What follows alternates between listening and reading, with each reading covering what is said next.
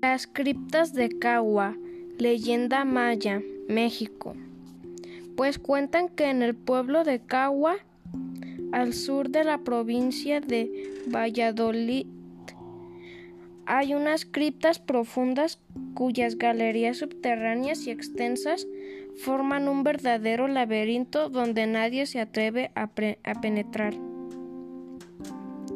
Lo cierto es que nadie nunca las recorrió en su totalidad, pues hasta se dice que una de ellas tiene una longitud de 24 kilómetros y cuentan que cuando uno está cerca de ellas y se dice algo, el eco lo repite interminablemente. Los más viejos del pueblo aseguran escuchar con claridad una voz que pregunta en lengua maya ¿Me quieres? Y estas palabras de, respuesta, como las plantas al rocío de los cielos, como las aves al primer rayo del sol matinal. Ellos son los únicos que conocen la leyenda que se relata sobre esas criptas y como me la contaron la cuento. Vivía en el reinado de Chichen el cacique H. Kinsok padre de una preciosa muchacha llamada Oyomal, que quiere decir timidez. Muchos eran los que la querían para casarse, pero ella se mostraba amable y nunca elegía a ninguno.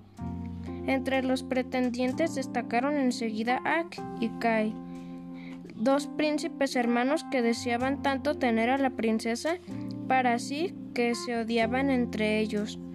Tanta era la furia que tenía que H. Kingsok temía que si la princesa se decidía por uno de ellos comenzara la guerra por parte del otro. Pero mientras Yakuna, la diosa del amor, ya estaba trabajando, Oyomal no pudo resistirse a las palabras de Kai. Quiero que seas vista de verdad muy bella, porque habréis de paraceros a la humeante estrella porque os deseen hasta la luna y las flores de los campos. Así que a él le, entregó su corazón. Ak, encolarizado por la fortuna de su hermano, mandó a sus guerreros para pelear contra él. Llegaron justo cuando Kai le juraba el amor a la bella Oyomal. Lo apresaron y lo encerraron en una cripta mientras la dama era conducida al recinto de las vírgenes de Chichen Itza y el cacique H. Kingsok fue encerrado en el santuario de Mutul.